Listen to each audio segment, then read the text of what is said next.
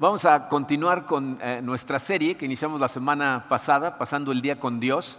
La semana pasada hablamos de las cosas que necesitamos hacer antes de salir de nuestra casa para estar en comunión con Dios. Y el día de hoy vamos a hablar de, lo que tenemos que hacer cuando salimos de casa, que es eh, el, momento de la verdad, cuando entras en interacción con otras personas. Vamos a ponernos en sus manos y vamos a analizar eh, lo que vamos a aprender el día de hoy acerca de este concepto. Padre, te damos gracias, Señor, por tu amor, como lo hacemos siempre, Padre. Gracias por la salvación que compraste en la cruz por cada uno de nosotros. Señor, eh, creo que la mayoría de los que estamos aquí quisiéramos vivir para glorificarte, para tu gloria, de la manera en que tú quieres que vivamos. Eh, y por eso, Señor, creo que eh, este, mensaje que tú pusiste en nuestros corazones, el, compartir, es tan importante para nosotros el día de hoy porque se nos olvidan muchas cosas, Señor. En el día a día, con el estrés que tenemos, estas cosas se nos olvidan. De hecho, eh, te pido, Padre, que nos ayudes a todos en este momento, los que traemos el corazón cargado de estrés, de preocupaciones, que nos ayudes a vaciar todas esas cosas que llenes nuestro corazón con tu Santo Espíritu y nos ayudes a enfocarnos totalmente en ti y en tu palabra. Queremos ponernos en tus manos en el poderoso nombre de tu Hijo Jesucristo. Amén. Bien, miren, eh, a, simple vista eh, parecería como que eh, los problemas que enfrentamos como creyentes son muchos en las diferentes áreas que vivimos la vida. En realidad el problema es uno. Les puse en su programa esto, dice, el problema es una fe compartamentalizada. Cuando nuestra fe está en compartimientos, fíjense, significa que le damos prioridad a Dios parte del tiempo, pero no todo el tiempo. En algunas de las áreas de nuestra vida, pero no en todas las áreas de nuestra vida. ¿No? Eh, esto me recuerda un poquito al... ¿Se acuerdan del eslogan que tenía Las Vegas? No sé si sabían que ya lo cambiaron. A partir de este año ya no es el eslogan de Las Vegas, pero antes decían, lo que sucede en Las Vegas se queda en Las Vegas, ¿no? ¿Qué significaba ese eslogan? Tú puedes venir a Las Vegas, darle vuelo a la hilacha, ¿no? Eh, consumir drogas, engañar a tu pareja, hacer lo que sea, y no va a haber consecuencias fuera de Las Vegas. Porque lo que sucede en Las Vegas se queda en Las Vegas. ¿Se dan cuenta cómo muchos eh, seguidores de Cristo que nos llamamos cristianos vivimos la vida de esa manera? O sea, pensamos que lo que sucede el sábado en la noche se queda en el sábado en la noche, ¿no? O lo que sucede entre semanas se queda entre semana. Y entonces lo que pasa es que venimos el domingo, recibimos la palabra de Dios, a lo mejor salimos con la energía y la fortaleza que nos da el Espíritu Santo, pero ¿qué pasa el lunes? A algunos les dura hasta el lunes, ¿eh? porque a algunos se les acaba en el estacionamiento. Pero, pero, pero, pero ¿qué, sucede cuando llegas a la escuela, cuando llegas a tu trabajo, cuando llegas a los lugares a, donde interactúas con gente? ¿No? Eh, la semana pasada eh, hablamos de, cuatro acciones que teníamos que hacer antes de salir de nuestra casa. Hoy les traje un recordatorio visual de esas cosas para que se acuerden de esto. Traje mi mochila. En esta mochila traigo un micrófono para recordarnos que tenemos que proclamar alabanzas a Dios. No necesariamente voy a cantar, ¿no? pero proclamar alabanzas a Dios. Aparte, traigo la cobijita de mi hija Katrina cuando era chiquita. Aquí está, en su cobijita, para que me recuerde la importancia de sentir el calor del amor de Dios todo el día. Recordarme que Dios me ama a mí especialmente, que me valora, soy uno de sus hijos. Entonces, este, esta cobijita me recuerda eso, ¿no? Aparte traigo mi Biblia de bolsillo, la Reina Valera de 1569, ¿no? en el lenguaje antiguo, para que no lo entienda más que Dios y me la tengan que traducir, para acordarme que tengo que atesorar la palabra de Dios en mi corazón. Y por último, traigo mi termo de café ¿eh? para acordarme de la, plática que tuve en la mañana con Dios antes de salir de mi casa. Entonces, todas estas cosas yo las pongo aquí en la mochila y esta mochila es una representación física de mi fe. Y la pregunta es, cuando sales de tu casa y vas a donde vas a ir, ¿qué haces con la mochila? Porque muchas personas se ponen en comunión con Dios haciendo todas estas cosas, pero dejan la mochila en su casa. O a lo mejor llegas a trabajar y cuando empieza el estrés metes la mochila en un cajón y entonces se te olvida toda la comunión. O vas a comer con los compañeros del trabajo que ninguno es cristiano y entonces mejor dejas la mochila en la cajuela del coche. O te llevas la mochila contigo todo el día, donde quiera que vas y tratas de vivir la vida correctamente todo el día. Esta mochilita representa nuestra fe y lo que vamos a estudiar el día de hoy es qué necesitamos hacer para poder traer la mochila puesta con nosotros y que tenga el efecto que debería de tener en mi vida y en la vida de la gente con la que entro en contacto. La semana pasada hablamos de cuatro acciones, hoy vamos a hablar nada más de dos acciones, pero son dos acciones que deberían de consumir tu día. La primera de ellas dice, vívela. ¿Ah? Tienes que poner a tu fe en acción, tienes que vivir tu fe. Bien, esa es la prueba de, que una persona está llena del Espíritu Santo, de que una persona es realmente seguidora de Cristo. O, cómo sabes tú que alguien es cristiano? ¿Cómo sabes si es un seguidor de Cristo? he, escuchado a gente que dice, no, es que lo vi orando antes de comer, seguro si es creyente. Pues a lo mejor, ¿no? O, no, bueno, trae su pescadito en el coche. ¿Así reconocemos a los cristianos? ¿Alguna vez han visto a alguno con su pescadito haciendo unas barbaridades en el tráfico que se te antoja alcanzarlo y decirle, quita el pescado, nos estás dando mal nombre a todos? ¿no? ¿O, será que porque traen un crucifijo entonces son creyentes?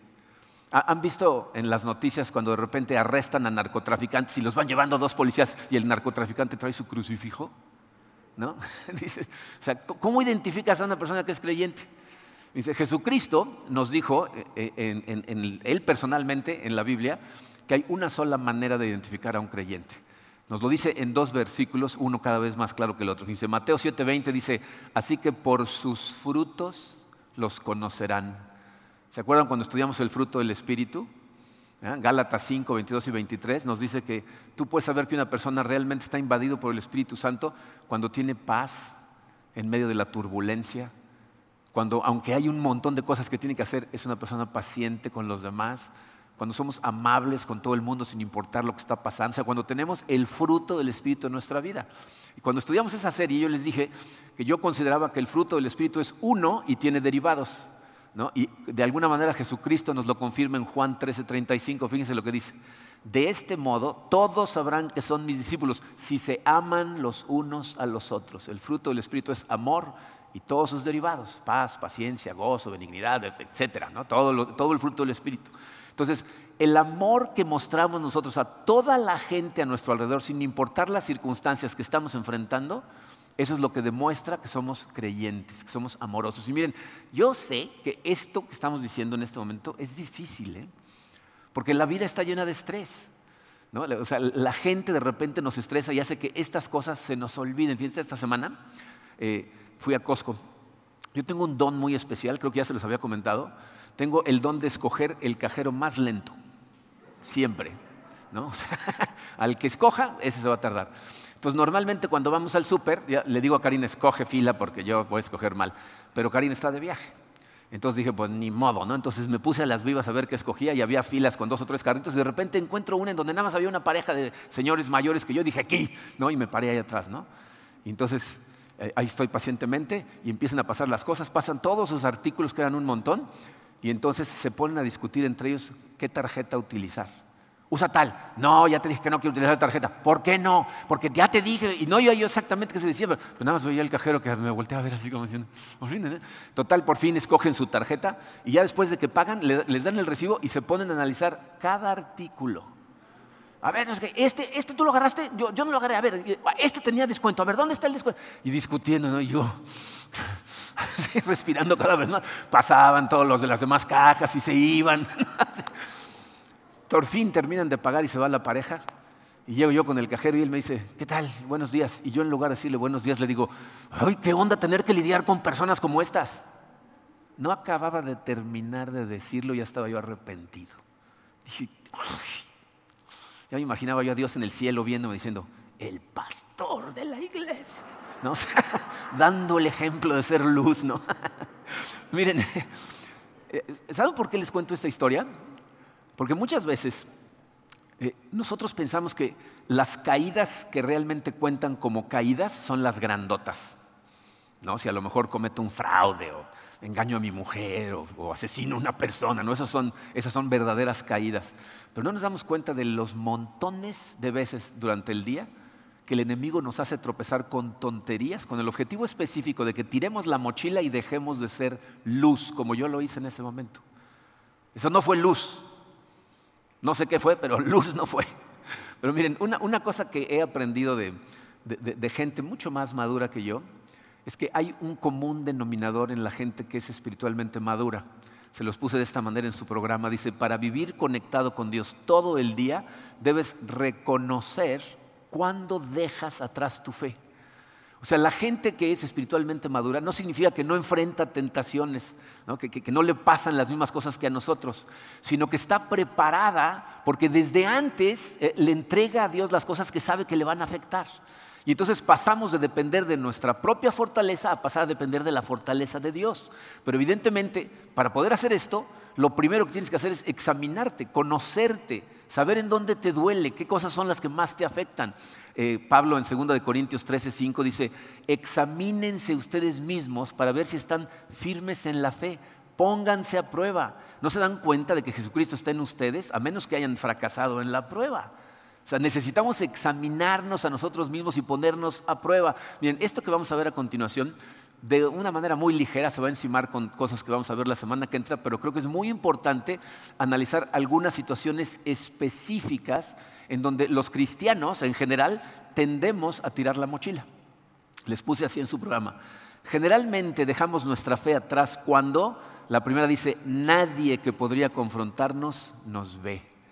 O sea, cuando estamos en una situación en donde la gente que nos rodea no sabe que somos cristianos, no, conocen la manera en que yo debería vivir mi vida y entonces se vuelve muy fácil tirar la mochila. Y piensen en la cantidad de incidencias en el día en que esas cosas suceden. Por ejemplo, em, sales tarde de tu casa para llegar a una cita y llegas tarde a la cita y te dicen, ¿qué pasó? Es que había un tráfico. Te das cuenta que estás mintiendo, ¿verdad? O sea, cuando no dices la verdad acerca de algo, esa es una mentira. Y la Biblia nos dice que no deberíamos de mentir, deberíamos de ser luz, ¿no? Muchas veces, fíjate, no es, cuando estás rodeado de gente, sino cuando no estás rodeado de gente. Muchas, muchas personas, cuando están solos en su casa, es cuando los ataques más fuertes del enemigo llegan. Y miren, aquí en, en cosas como esta es en donde la semana pasada se conecta con esta. Porque hablamos de todas las cosas que hay que hacer antes de salir. Tú sabes las cosas que vas a enfrentar durante tu día. Cuando sales vas pensando en, las cosas que vas a... hay cosas que son imprevistas, eso está claro. No podemos prever todo. Pero en, buena medida, mucho de lo que pasa en tu día, tú ya sabes qué vas a enfrentar y qué cosas te causan problema. Y ahí es en donde eh, la palabra de Dios atesorada en tu corazón eh, puede tener un efecto increíble en la manera en que tu vida es vivida y cómo empieza a ser transformada. Pero necesita estar en tu corazón. Miren lo que dice Hebreos 4:12 acerca de la palabra de Dios. Dice, ciertamente, la palabra de Dios es viva y poderosa y más cortante que cualquier espada de dos filos. Penetra hasta lo más profundo del alma y del espíritu, hasta la médula de los huesos y juzga los pensamientos y las intenciones del corazón. Decíamos la semana pasada que tu percepción de la Biblia determina el valor que la Biblia tiene para ti. Tu percepción de la Biblia debería ser esta. O sea, la Biblia no es un libro como cualquier otro. Los demás libros son, son, objetos inertes, pero aquí nos dice que la palabra de Dios está viva. Está viva y aparte es poderosa. ¿Poderosa para qué? Dice, para cortar. Cortar las cosas que tiene que cortar que están en tu corazón. Y, dice, penetra hasta lo más profundo del alma y del espíritu. Es decir, en tu corazón, en tu alma, hay lugares, hay cosas ahí que son oscuras ¿eh? que son pecaminosas, que son debilidades que tienes que no te gusta ni siquiera reconocer y cuando la gente te confronta con ellas hasta te molestas. Pero por eso leemos la palabra de Dios, porque la palabra de Dios te confronta con esas cosas, te muestra lo que hay en tu corazón y, te dice, dice, penetra hasta los lugares que tú no quieres ver y dice, y luego juzga, juzga, te revela ¿ah? tus pensamientos y tus intenciones. Porque Dios no nada más se preocupa por qué hacemos, le interesa por qué hacemos lo que hacemos. Entonces la palabra de Dios te, va a confrontar, te va a abrir los ojos, te va a dejar verte como realmente eres. Entonces la dejas entrar a tu corazón y va a empezar a hacer su trabajo. mucha, mucha gente se pregunta, pero ¿cómo es que te transforma Dios? No, o sea, si yo vengo todos los domingos a la iglesia, un día me voy a levantar y ¡ah! ya soy otro. Mágicamente Dios va a hacer un milagro y me transformó. No.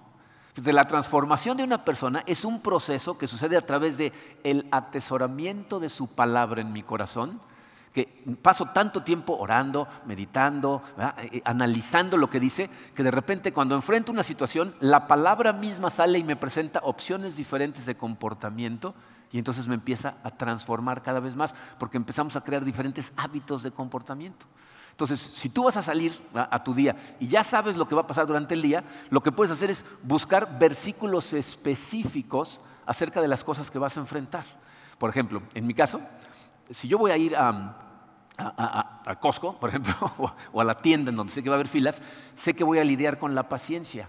Si tú vas a Google y le pones versículos acerca de la paciencia, hazlo hoy. Yo lo hice esta semana, pues el versículo acerca de la paciencia, salieron 384 mil páginas con versículos acerca de la paciencia. Obviamente muchas de esas páginas van a tener los mismos versículos, ¿no? No hay 384 mil versículos de paciencia.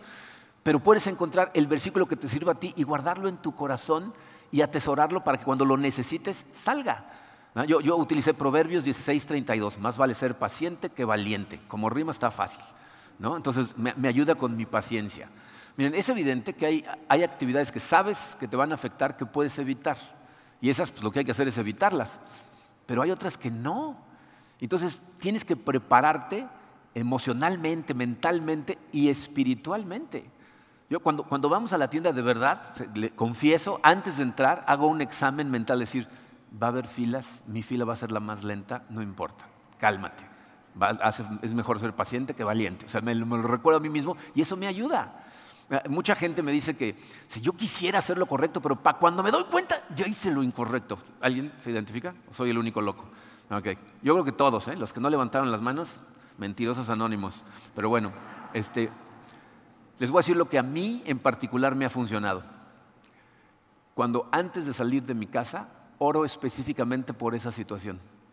Cuando le digo a Dios, Señor, hoy sé que voy a enfrentar, o voy a tener tal junta, o voy a estar en tal situación, sé que voy a enfrentar esto, por favor, recuérdame en ese momento que soy tuyo, que necesito ser luz para ti. Si, tú empiezas a hacer esas cosas, en el momento de la verdad, el Espíritu Santo te lo recuerda. Mientras más lo haces, más te habla. Y aquí miren una, llamada de precaución grandísima. Cuando te hable, actúa de inmediato. Obedece sin ponerte a discutir. Si te pones, ¿será? ¿Será Dios? ¿Será una pizza que me comí anoche? Ya perdiste necesitas obedecer de inmediato. Si obedeces de inmediato, le estás permitiendo transformar tu corazón, creando nuevos hábitos de comportamiento. Pero si escuchas su voz y lo ignoras, ¿sabes lo que sucede? Tu corazón se endurece. Y entonces cada vez lo vas a oír menos, cada vez vas a sentir menos su presencia. Esa es la llamada de precaución que nos da el autor de Hebreos, en Hebreos 3:15, dice, si ustedes oyen hoy su voz, no endurezcan el corazón como sucedió en la rebelión. ¿Saben de qué está hablando? Está hablando del momento en que el pueblo de Israel llega a la orilla del río Jordán la primera vez y Dios les dice, crucen y tomen la tierra prometida y estos por miedo dicen no. Se rebelan contra la orden directa de Dios y entonces Dios dice, ok, entonces 40 años al desierto hasta que se muera toda esta generación. Y durante los 40 años que están caminando por el desierto dando vueltas, ya no ven las bendiciones de Dios. Dios los sigue bendiciendo les da de comer todos los días, les da de beber, les da carne cuando piden, pero ellos ya no ven las bendiciones, se la pasan quejándose todo el tiempo. Está en medio de ellos, pero ellos ya no sienten su presencia. ¿Por qué? Porque endurecieron su corazón ignorando cuando les dijo lo que tenían que hacer. Entonces créeme, cuando tú empiezas a orar por estas cosas de forma específica, Señor, recuérdame en esos momentos, te lo va a recordar. Te voy a decir qué es lo que te está recordando. Si hay alguien que te está viendo, Dios está presente contigo en todo momento. Y, fíjense lo que hace Dios, dice Primera de eh, Crónicas 29, 17. Yo sé, Dios mío, que tú examinas las conciencias y que te agrada la rectitud. Si alguna vez has pensado, yo quisiera agradar a Dios, este versículo nos está diciendo, para agradar a Dios necesitamos traer con nosotros la mochila todo el tiempo para poder vivir la, forma, la vida de forma correcta. Mientras más cargas con tu mochila, es más fácil agradar a Dios. ¿Ok? Entonces, primera situación, cuando crees que nadie que te podría confrontar te está viendo. Eh, otra situación es cuando se involucra el dinero. Miren, esta a lo mejor podía haber cabido en, la anterior, pero es tan importante que decidí darle su espacio especial. Eh, es, verdaderamente eh, triste la cantidad de personas que en el momento en que el dinero se involucra en una decisión, tiran su fe por la ventana, o sea, esconden la mochila. Eh, en un montón de diferentes instancias, por ejemplo, fíjense, cuando se trata de pagar impuestos. Una cosa es que yo contrate a un buen contador para que me ayude a pagar nada más lo que tengo que pagar y nada más, y otra cosa es mentir para poder pagar menos. Estoy robando. Jesucristo dijo, al César lo que es del César. Pero nosotros nos molesta, no, no nos cae bien el gobierno y no le queremos dar dinero. Pero la Biblia nos dice que lo tenemos que hacer. Cuando era eh, ejecutivo en, en Meliá, varios eh, ejecutivos ¿eh? y algunos de ellos cristianos fueron despedidos porque consistentemente aumentaban sus gastos de viaje. O sea, le estaban robando a la empresa. O piensa en esto, si, la empresa te, contrata para hacer un trabajo y durante el tiempo de trabajo estás haciendo otra cosa, le estás robando a la empresa. en, el mundo de las ventas hay una frase que utilizábamos, cuando, ahorita les platico de las ventas, pero eh, hay una frase que utilizaban los vendedores cuando criticaban a una persona que ofrecía productos que no cumplían con lo que ofrecían. Decían, ah, está vendiendo alfombras voladoras. ¿No? O sea, ya le vendió una alfombra voladora, una alfombra que no va a volar, ¿no? Cuando, cuando ofreces un producto que no hace lo que tú prometes, estás mintiendo. Cuando la gente te presta dinero y no le pagas, estás robando. Entonces, se involucra el dinero y tiramos la fe por la ventana. Hemos estudiado muchas veces el dinero y, hemos llegado a la conclusión, porque bíblicamente está muy clarito, que el dinero por sí mismo no es malo. Es una herramienta. De hecho, fíjense, eh, la gente que tiene dinero y es dirigida por Dios es la que ayuda a la extensión del reino de Dios. Y se fijaron que dije la gente que tiene dinero, no, no la gente que tiene mucho dinero. La gente que tiene dinero y es dirigida por Dios es la que ayuda en la extensión del reino de Dios. Pero la Biblia también es muy clara al decirnos que el dinero puede ser muy dañino para nosotros si lo ponemos en una posición en nuestro corazón en la que no debería de estar.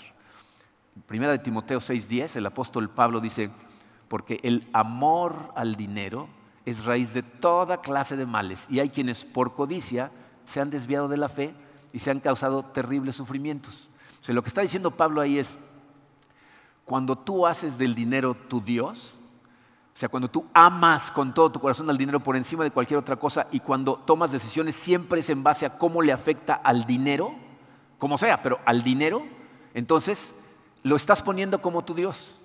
Y te voy a decir cómo sabes si estás poniendo al dinero como tu Dios, porque aquí este versículo nos lo dice. Dice, hay gente que por codicia se ha desviado de la fe. Es decir, si tú has tomado alguna decisión en base al dinero y por eso has roto un mandamiento que tú sabes que Dios dice en la Biblia, lo estás poniendo como tu Dios. Te está desviando de la fe y le estás dando más importancia al dinero que a la Biblia. Y lo más triste del caso es como termina, dice, y se han causado terribles sufrimientos. Te, haces daño a ti mismo cuando piensas que el dinero es lo más importante. Eh, eh, la Biblia le llama a esto eh, el, engaño de las riquezas. Es una trampa en la que caemos, que la sociedad materialista en la que vivimos nos trata de vender todo el tiempo. El problema es que cuando caes en la trampa, en el engaño de las riquezas, es muy difícil zafarte porque te esclaviza. El rey Salomón escribió en Eclesiastés 5.10, dice, los que aman el dinero nunca tendrán suficiente. O sea, si tú pones al dinero como lo número uno, como tu Dios, entonces vas a esperar que el dinero te dé satisfacción. Y como no lo haces, entonces crees que necesitas más, y luego más, y luego más, y luego más, y estás esclavizado persiguiendo dinero. Y a lo mejor puedes lograr tener todo el dinero del mundo como Salomón y de todas maneras nunca satisface. O no tener mucho dinero, pero pensar que porque no tienes dinero es que estás insatisfecho. Esa es la trampa. Dice, nunca tienen suficiente. Y dice, qué absurdo es pensar que las riquezas traen verdadera felicidad. Ese es el engaño que la sociedad en la que vivimos nos ha vendido. El dinero y la felicidad están amarrados. Nada más falso, ¿eh? Si eso fuera cierto, toda la gente tiene mucho dinero, sería muy feliz y todos los pobres serían infelices y no es cierto. Pero eso también, ¿sabes qué significa? Que si no aprendes a ser feliz con lo que tienes hoy, no vas a ser feliz nunca. Porque la felicidad no proviene del dinero. Y miren, escúchenme bien, por favor, porque no quiero confundir a nadie.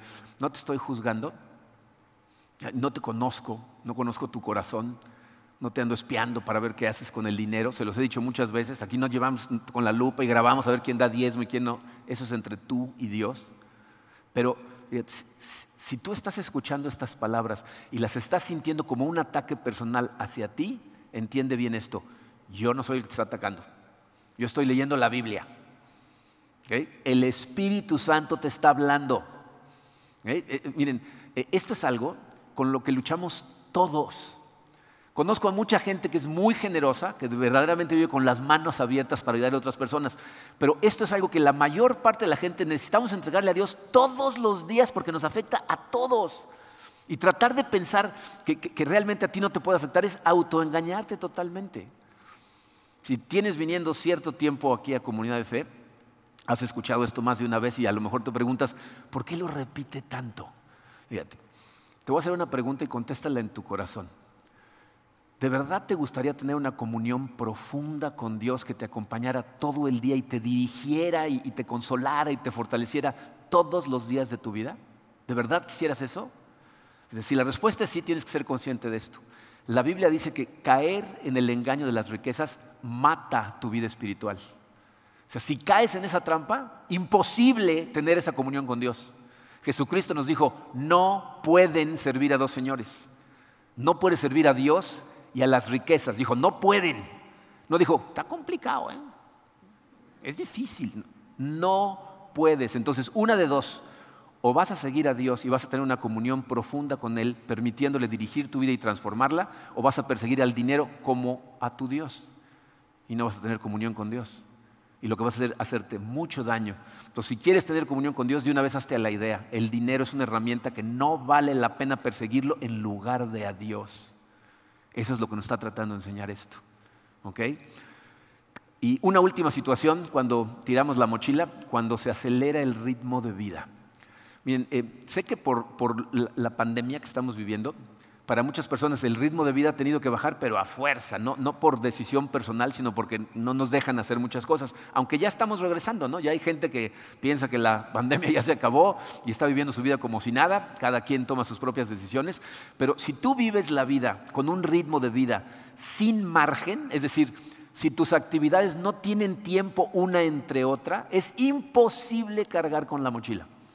Normalmente, la gente que agenda todas sus actividades así y tiene mil cosas que hacer en el día, con que una se pase de su tiempo, hace un efecto dominó que afecta a todas las demás. Y entonces andas corriendo, andas con prisa, estás estresado, estás totalmente exhausto, no piensas bien las cosas. Y normalmente gente así, cuando pasa su tiempo con Dios, lo pasa por cumplir el requisito.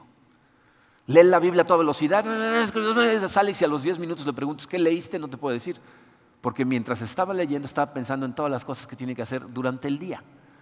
¿Ah? Cuando haces eso, dejas de tener comunión con Dios y empieza a afectar tu relación con todo. ¿eh? Te empieza a afectar tu relación con tu familia, no tienes tiempo para conexión real. ¿ah? Te empieza a desesperar la lentitud de todo lo que está a tu alrededor porque tú tienes prisa. ¿No? ¿No les pasa cuando, cuando van tarde a algún lugar, el universo se confabula contra ti y todo el mundo va más despacio? y se andan metiendo así como que no te dejan pasar, ¿no? Y entonces tú estás enojado todo el tiempo, ¿por qué? Porque, pues porque tienes prisa, no hay tiempo. Esto, miren, es, peligrosísimo porque no te da tiempo de tener una, fe genuina, una comunión profunda con Dios. Miren, aquí eh, eh, tenemos que tener mucho cuidado, especialmente los hombres. Esto nos afecta de una manera diferente a como les afecta a las mujeres por la manera en que enfrentamos la vida esto lo hemos platicado también antes, las mujeres enfrentan la vida viendo todo de forma relacional. Entonces, para las mujeres las relaciones y el mantenimiento de relaciones es lo más importante. Para nosotros son objetivos que cumplir. Y muchas veces por estar cumpliendo todos los objetivos que estamos tratando de cumplir, se nos olvida lo importante, nuestra comunión con Dios y nuestra comunión con nuestra familia. Dice, los hombres cuando conocen a la mujer de la que se enamoran, persiguen su corazón porque es el objetivo. Ese es su objetivo, entonces persiguen su corazón, escuchan a la persona, ¿no? pasan tiempo con ella, abren espacio en su agenda para saber qué, cuáles son sus sueños, qué cosas le dan miedo. Ahí están al pendiente hasta que se ganan su corazón y se casan. Y entonces, objetivo cumplido, y empezamos a buscar otros objetivos y dejamos de hacer las cosas por las que se enamoró de ti. ¿Te das cuenta? E, eso es lo que sucede cuando tu ritmo pierde control y entonces andas corriendo por todos lados. Y yo sé que algunos de nosotros andamos corriendo tras de la chuleta por necesidad. Pero luego eso se convierte en un hábito. Y entonces nunca tienes el espacio y el tiempo para tener comunión con Dios o para tener comunión correcta con tu familia, con tus hijos. Entonces, para todos, hombres y mujeres, acuérdate de esto. Solo tenemos una oportunidad de vivir esta vida bien vivida. Una. No hay ensayo, no hay una segunda oportunidad, la reencarnación no existe. Necesitas aprovecharla ahora. Yo creo que por eso David le decía estas cosas a, Dios. Salmo 39, 4. Señor, recuérdame lo breve que será mi tiempo sobre la tierra. Recuérdame que mis días están contados y cuán fugaz es mi vida. A lo mejor te preguntas, ¿por qué la Biblia insiste tanto en recordarnos que nos vamos a morir rápido? ¿no? Lo que está tratando de ayudarte es a darte cuenta que este es el momento de rectificar si vas mal, de tomar las decisiones difíciles, si la, dirección que llevas no es la correcta. Este es el momento, porque la vida se va así. Entonces necesitas tomar acción. Yo no sé exactamente qué significa para ustedes, les voy a decir lo que significa para mí. Para mí significa, yo quiero cargar con esta mochila 24 horas al día, por lo tanto necesito identificar qué cosas me afectan ponerlas en manos de Dios y rodearme de gente que me ama para que me confronte cuando no lo haga. Y si hago eso, entonces voy bien. Tú tienes que identificar qué significa para ti, pero necesitas vivir tu fe. Entonces la primera acción es vivirla. La segunda es compartirla. Dice, compártela. ¿Qué significa eso? Expresa tu fe. Es una responsabilidad que tenemos como creyentes, la de, la de expresarle nuestra fe, nuestras convicciones, con la manera en que vivimos la vida. Y, aquí pues, se, conecta con vívela, ¿no? O sea, tenemos que vivir la vida y al vivir la vida estamos también expresando nuestras convicciones. Miren, eh, eh, es, es, muy importante empezar a vivir la vida porque sé que a mucha gente compartir su fe le da miedo, nos pone nerviosos. Pero la realidad es esta, fíjate, cuando, cuando tú realmente vives tu fe, entonces compartir tu fe se convierte en algo natural. Y mientras más vives bien tu fe, menos tienes que hablar para compartirla porque tu fe se ve. Si la estás viviendo, la gente alrededor lo nota. Que es exactamente lo que nos dijo Jesucristo en Mateo 5:16. Dice, hagan brillar su luz delante de todos para que ellos puedan ver las buenas obras de ustedes y alaben al Padre que está en el cielo. O sea, cuando la gente ve la luz que brilla en ti, te van a preguntar, te van a decir, ¿cómo le haces? ¿No? Entonces dice, Jesucristo nos está diciendo, nuestra vida debería ser tan atractiva que la gente debería querer saber de dónde proviene esa atracción para que nosotros los apuntemos hacia Dios y entonces lo busquen a Él. Entonces la pregunta es, ¿será que hay algo en tu vida que es tan atractivo que haya gente a tu alrededor que te pregunte, ¿cómo le haces? Yo, quisiera de eso que tienes tú. ¿Saben qué es muy triste? Eh, la gente no es consciente de lo atractivo que es, o sea, de, lo atractiva que es la vida de una persona que vive la vida bien, bien vivida. O sea, atrae a otras personas, hace que los admiren. Me acuerdo eh, cuando éramos adolescentes y de repente nos, sentábamos a planear cosas nada de provecho, ¿no? Y teníamos a un miembro en, en, el grupo que casi siempre cuando salíamos con alguna cosa decía él, ¿en serio? Eso yo prefiero no participar, gracias, ¿no? Y se iba y nos dejaba a todos diciendo, híjole, ojalá tuviera yo el valor de hacer esas cosas, ¿no? Porque nos daba miedo que los demás fueran a decir qué cosas. Pero miren, cuando empiezas a vivir la vida de la mano de Dios, te empieza a ayudar a ver las cosas de una manera diferente y te ayuda a enfrentar situaciones como esta. Miren, yo recuerdo hace algunos años, eh, cuando, cuando salí de trabajar de Meliá, eh, la empresa que le vendía softwares a Meliá eh, me contrató en el momento que yo renuncié porque a mi esposa no le gustaba vivir en Miami, me contrataron. Y entonces me pusieron como director administrativo para México y Sudamérica de venta de softwares para hoteles. Me acuerdo al final de, de ese año, fui a mi primera convención de ventas. Yo nunca había ido a una convención de ventas, nunca había sido vendedor. Varios amigos me habían tratado de convencer, pensaban que hubiera sido un buen vendedor, pero, pero nunca lo había intentado. Entonces llegué a esta convención de ventas en donde venían vendedores de todo Estados Unidos y de diferentes países del mundo de esta empresa, que era una empresa gigantesca. ¿no? Eh, y entonces eh, participé en mi primera junta, que son juntas exhaustivas o sea, te pasas eh, eh, los días escuchando números y porcentajes y inversiones, y o sea, de verdad pesadísimo, ¿no? Entonces me acuerdo, eran dos días de junta. Al terminar el primer día salimos de la junta eh, y estábamos algunos, los que yo conocía, y dicen, vamos a desconectarnos a algún lado, órale, pues vamos a tal lado. Entonces yo cuando oí el nombre me sonó muy sospechoso, ¿no? Les dije, ¿cómo se llama el lugar? Calígula. Dije, esto no suena muy bien. entonces le pregunté, le digo, ¿y, ¿y qué es eso? Me dice, pues es uno de esos lugares donde las mujeres traen poca ropa y cada vez menos, ¿no? Le dije, les dije, miren, en buena onda, yo conozco mi corazón y no puedo entrar a un lugar así. Vayan, diviértanse, ahí se ven, ¿no? Y me fui al hotel. Al otro día terminamos la junta, yo me regresé a Cancún y se acabó, ¿no? como a los ocho meses, eh, tres de esos vendedores eh, vinieron a Cancún a una instalación. Entonces yo fui por ellos al aeropuerto y en algún momento cuando tuve oportunidad, uno de ellos que por cierto después se convirtió en el presidente de la empresa, me dijo, oye, no había tenido tiempo de agradecerte por, por lo que hiciste en la junta de, de eventos. Yo le dije, ¿de qué estás hablando? Me dijo, me cambiaste la perspectiva de la vida. Dice, no sabes cuántas veces había querido yo decir que no a cosas y no podía. Dice, me daba miedo. No lo entendía yo porque este cuate Mark era un negro que me, sacaba como medio metro y dije, a ti te da miedo, imagínate, ¿no? pero, pero, me dijo, no podía. Dice, ese día me di cuenta que podía yo decir que no. ¿De dónde viene eso? Y te abre una puerta. Puedes compartir. Es, gozo lo que siento, ¿eh? porque son las veces que Dios te confirma que está ahí, que verdaderamente cumple lo que te dice. Se me he dado cuenta que, muchas personas quisieran hacer las cosas bien, pero les da miedo. Y todo lo que necesitan es un empujoncito.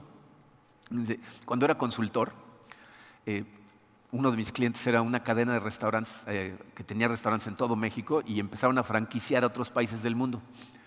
Y, me acuerdo que trajeron a un grupo de jóvenes peruanos, chavos de mucho dinero que iban a abrir una franquicia en Perú. Entonces ellos les enseñaban aquí cómo manejar el restaurante y a mí me contrataban para enseñarles liderazgo, relaciones humanas, otras cosas, ¿no? Y me acuerdo que a la mitad del entrenamiento eh, uno de los muchachos, estaban bien jóvenes, me dice, oye, vamos a inaugurar en dos meses, cuando vayamos a inaugurar tienes que venir a Perú a la inauguración, ¿no? Este, y, ah, qué Y otro me dice, y entonces vas a ver lo que realmente es fiesta. Y, les dije, a ver, a ver, les dije, miren, yo con mucho gusto si me invitan, voy. Pero entiendan de entrada que no voy a hacer absolutamente nada que ponga en compromiso mi relación con Dios o con mi esposa. Eran siete eh, peruanos. Uno por uno, pero por separado, todos se acercaron a mí en algún momento a decirme, yo también soy fiel a mi mujer. Me gustó mucho lo que dijiste, pero por separado. o sea, ahí enfrente de los demás no dijeron nada, pero todos sentían lo mismo en el corazón. La verdad es que necesitas vivir tu vida con tus convicciones de frente. Para empezar, ¿te das cuenta que te haces la vida mucho más fácil? Cuando una persona te, invita a hacer algo que tú sabes que está mal y de entrada dices no, gracias, la siguiente a lo mejor ya ni te invitan, o aunque te inviten va a ser mucho más fácil decirles que no, en serio. Pero si la primera vez dices sí, decirle no la segunda te va a costar un trabajo. Entonces de entrada entra con tus convicciones y de pasada le vas a ayudar a los demás que están alrededor porque van a poder decir también que no. ¿Ok? Algunas ideas prácticas de cómo podemos vivir y compartir nuestra fe de forma efectiva. Fíjense, la primera de ellas, sé tú mismo. Necesitas ser tú, el que eres en este momento. No, trates de ser una versión de ti que todavía no eres. Miren, eh, yo sé que esto a lo mejor suena muy simple, pero en realidad es más difícil de lo que parece. Les voy a decir por qué. Sobre todo al principio, cuando queremos compartir, tenemos la idea, y por eso nos da miedo compartir, tenemos la idea de que para poder compartir nuestra fe, tenemos que tener todo en nuestra vida totalmente bajo control. Y como no tenemos nadie todo bajo control, entonces ¿qué tenemos que hacer? Fingir. Aparentar que tenemos todo bajo control para poder compartir. Pero entonces estás, presentando una máscara, no te estás presentando a ti, no eres tú. No es genuino. Yo he notado que la gente es atraída por la gente genuina, la gente transparente. La gente que te cuenta tanto las veces que se ha tropezado y ha fracasado como las veces que Dios le ha dado la victoria, porque lo que confiesas es tu fe. Esto se trata de decirles de dónde viene el poder, que no tiene que ver conmigo, sino con lo que Dios ha estado haciendo en mi corazón y se ha ido transformando a través de los años. Entonces, cuando, cuando lo sabes de esa manera, puedes ser tú. ¿Saben cómo nos convertimos, Karina y yo, al cristianismo? Yo trabajaba para Toshiba en el departamento de soporte a clientes, en donde literalmente teníamos que soportar a clientes. Contestábamos un número 1-800, en donde la gente hablaba para quejarse, para preguntar, pero muchos hablaban enojados. Esto fue en los 80s, cuando la computación estaba en pañales, ¿no? y, nosotros dábamos soporte a clientes de las computadoras personales de Toshiba. ¿no? Eh, el departamento en el que yo trabajaba era un departamento con un nivel de estrés como no te imaginas, ¿no? Ocho horas al día pegado al teléfono hablando con gente que no entendía bien de lo que le estabas hablando, ¿no? La mitad del departamento se la pasaba en pleito con la otra mitad, había una bola de política dentro del departamento, era, la verdad era muy intenso. Pero había un individuo que se llevaba con absolutamente todos los que trabajábamos ahí muy bien. O sea, tenía una muy buena relación con todos, ¿no? Yo lo veía interactuar con todos, con los que yo veía y me daban ganas de ahorcarlos. Y él, súper paciente y amoroso, yo decía, ¿cómo le hace, no? Bueno, pues un día me dijo, este, nuestra comunidad va a tener un día abierto, eh, vamos a invitar a gente para que nos conozca, te invito a que vengas a, nuestra congregación. Y yo no sabía ni de qué me estaba hablando, yo, yo, era católico, según yo, llevaba años sin ir a la iglesia. Le dije, ok, ¿no? llegué a la casa y le dije a Karina, nos invitó un amigo ahí de Toshiba a su congregación. Me dice, Karina, todos son los cristianos, nos van a lavar el coco, no inventes, ¿no? Le dije, ¿sabes qué? Eh, que es una persona a la que yo admiro y ya le dije que sí. Así es de que vamos a ir. Y fuimos, Karina y yo, y para mí fue impactante escucharlo predicar y hablar de él reconociendo sus, debilidades, eh, explicando cómo, pasaba, seguía delante de la mano de Dios la fortaleza. Que, o sea, eso fue lo que me atrajo a mí, que el cuate era transparente y totalmente genuino. Entonces, necesitas ser tú. Obviamente, fíjate, para, para poder ser tú mismo, necesitas saber quién eres. ¿Ya sabes quién eres? yo soy Marco Monroy, comprado por la sangre de Jesucristo, redimido por Él, todos mis pecados perdonados y hecho una nueva persona en Cristo Jesús. Ese soy yo. ¿Quién eres tú? ¿Estás en Cristo? Porque la Biblia dice, fíjate, la, razón por la que los, verdaderos discípulos de Cristo te pueden contar su pasado desastroso, sin miedo y sin vergüenza, es porque la Biblia nos dice que ya no somos esa persona. Somos una nueva persona, ese era yo antes, pero Dios me ha ido transformando y eso da la seguridad. Dice 2 Corintios 5, 17, esto significa que todo el que pertenece a Cristo se ha convertido en una persona nueva. La vida antigua ha pasado, una nueva vida ha comenzado. Dice, obviamente, los verdaderos seguidores de Cristo estamos siendo transformados. No nos quedamos en, el estado en el que estamos cuando nos encontró Cristo en el camino. Pero nadie es perfecto. Y no tienes por qué pretender serlo. De hecho, mostrar tu vulnerabilidad le da más ánimo a la gente cuando compartes. Entonces, sé tú mismo. Eh, segundo consejo, tienes que aprender a escuchar. quieres poder compartir la palabra de Dios con impacto en el corazón de otras personas, necesitas aprender a escuchar. ¿Por qué? Fíjate. Si tú no eres un buen escucha, o sea, si no sabes escuchar, ¿sabes qué es lo que eres? Egoísta. Solo te interesa tu historia, tu vida, tu dolor. Hay gente que no quiere amigos, quiere una audiencia. Que lo escuchen todo el tiempo a él, pero, no te escucha. Es, es cuando estás dispuesto a escuchar a la otra persona que te enteras de su historia, te enteras de su dolor, y entonces estás en posición de contribuir, vas a encontrar puntos de intersección en donde la palabra de Dios, tu propia historia, e, el Evangelio de Cristo eh, pueden ayudarle a la otra persona, pero necesitas escuchar. De hecho, yo no sé si sabías esto, pero una de las maneras más poderosas de demostrarle amor a una persona es demostrarle que la escuchas al 100%. ¿Sabes por qué? La persona se siente amada y no sabe ni por qué, ¿eh? pero te voy a decir por qué es. Para tú escuchar a una persona al 100%, necesitas ponerla a ella en primer lugar y a ti ponerte en segundo. A ella en primer plano y tú en segundo. ¿Se han dado cuenta que su cerebro no les deja de hablar? Ahorita mientras estoy hablando te está diciendo cosas acerca de lo que estoy diciendo, estás analizando lo que digo, me crees o no me crees, no, te está hablando. Lo mismo pasa cuando tienes una conversación uno a uno. Entonces, si yo te quiero escuchar al 100%, me tengo que callar. Tengo que decir a mi cerebro, cállate tantito, nos vamos a poner en segundo plano porque necesito escuchar. Y si yo te demuestro que te estoy escuchando a ese grado, estoy satisfaciendo tu necesidad más importante, que es la de sentirte importante y te sientes amado. Y de acuerdo a la Biblia, el amor es lo único que cuenta. Gálatas 5:6, lo que vale es la fe que actúa mediante el amor.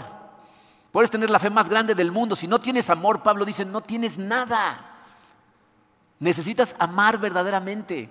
Entonces, para poder cooperar, para poder contribuir, tengo que enterarme qué está pasando y tengo que escuchar a la persona al 100%. Entonces, aprende a escuchar, aprende a callar tu voz interna para poder escuchar a la persona que está hablando. Y por último, tienes que obtener la seguridad que proviene de tu comunión con Dios. Para poder convencer a alguien, tienes que estar convencido. ¿no? Para poder compartir con alguien tienes que estar seguro de que lo que estás compartiendo es la verdad. Y esa seguridad solamente proviene de tu comunión con Cristo a través del Espíritu Santo. Acuérdense, fíjense, Jesucristo cuando mandó a sus discípulos a predicar les dijo, ni se preocupen por qué van a decir. Yo les voy a poner palabras en la boca. Ustedes vayan y hablen. Y, de aquí, miren, esto otra vez nos conecta con la importancia de la semana pasada. Porque cuando tú inicias tu día en una comunión profunda con Dios, y acuérdense que la semana pasada no hablé de tiempo, de cantidad de tiempo, sino de profundidad.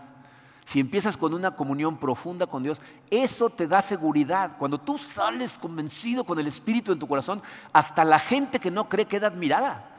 ¿Se acuerdan de lo que pasa con, eh, Pedro y Juan? Después de que Cristo asciende y después de Pentecostés, se llenan del Espíritu Santo, se los llena el Espíritu Santo y empiezan a predicar con un poder que es impactante. En el segundo sermón de Pedro los arrestan a los dos, a Pedro y a Juan.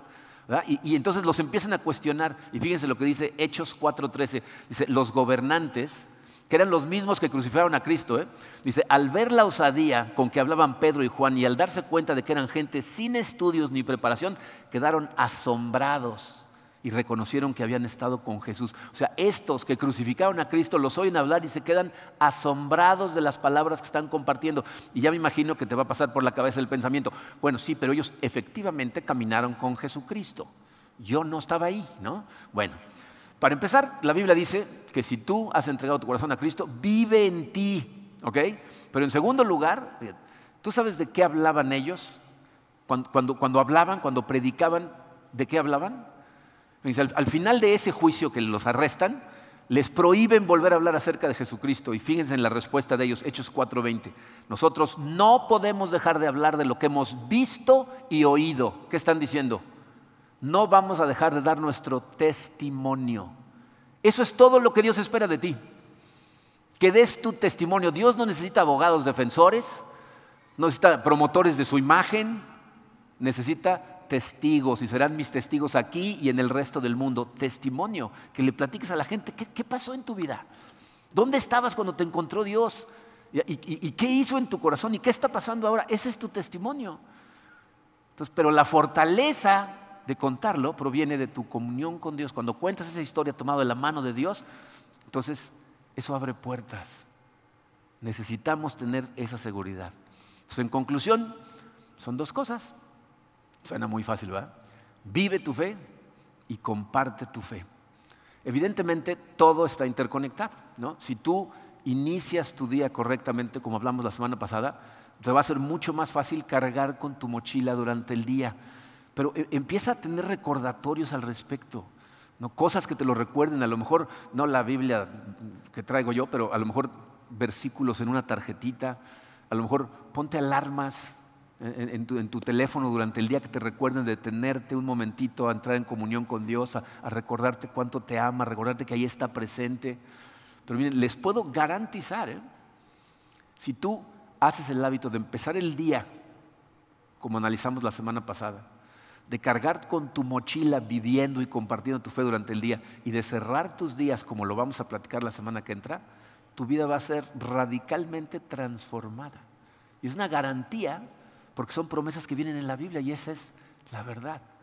Entonces la única pregunta es, ¿estás dispuesto verdaderamente a vivir tu fe? Que te va a abrir puertas para compartirla. Si estás dispuesto, conecta antes de salir, vive tu fe todos los días.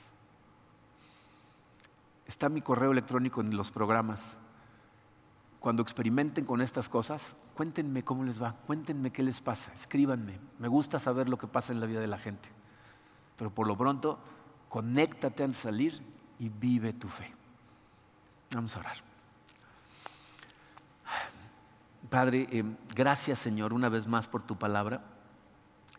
Y Creo, Señor, que esta es la parte más complicada eh, de, vivir para tu gloria, porque en el momento en que salimos al, día a día, eh, nos atacan los pendientes, empieza el estrés, hay interacción con personas a veces no amorosas, situaciones complicadas, todos tenemos cierto tipo de adversidad en la vida y, es muy fácil olvidar la mochila. Eh, solamente con tu Santo Espíritu trabajando en nosotros estas cosas pueden suceder y por eso te pedimos, Señor, que nos des la fortaleza, el querer y el hacer para empezar a hacer tu santa voluntad, Señor. Ayúdanos a empezar nuestros días de forma correcta y luego a recordarnos constantemente durante el día de tu presencia, de tu amor, de la importancia de amar a la gente a nuestro alrededor y de, de ser luz para tu gloria, Padre. Que la gente vea esa luz con la que tú nos llenas reflejada en nosotros y entonces quieran conocerte. Necesitamos de ti, Señor. Sabemos que estas cosas no las podemos hacer solos ni remotamente. Así es de que llénanos de ti, llénanos de tu espíritu y acompáñanos en todo momento, Padre. Te lo pedimos en el poderoso nombre de tu Hijo Jesucristo. Amén.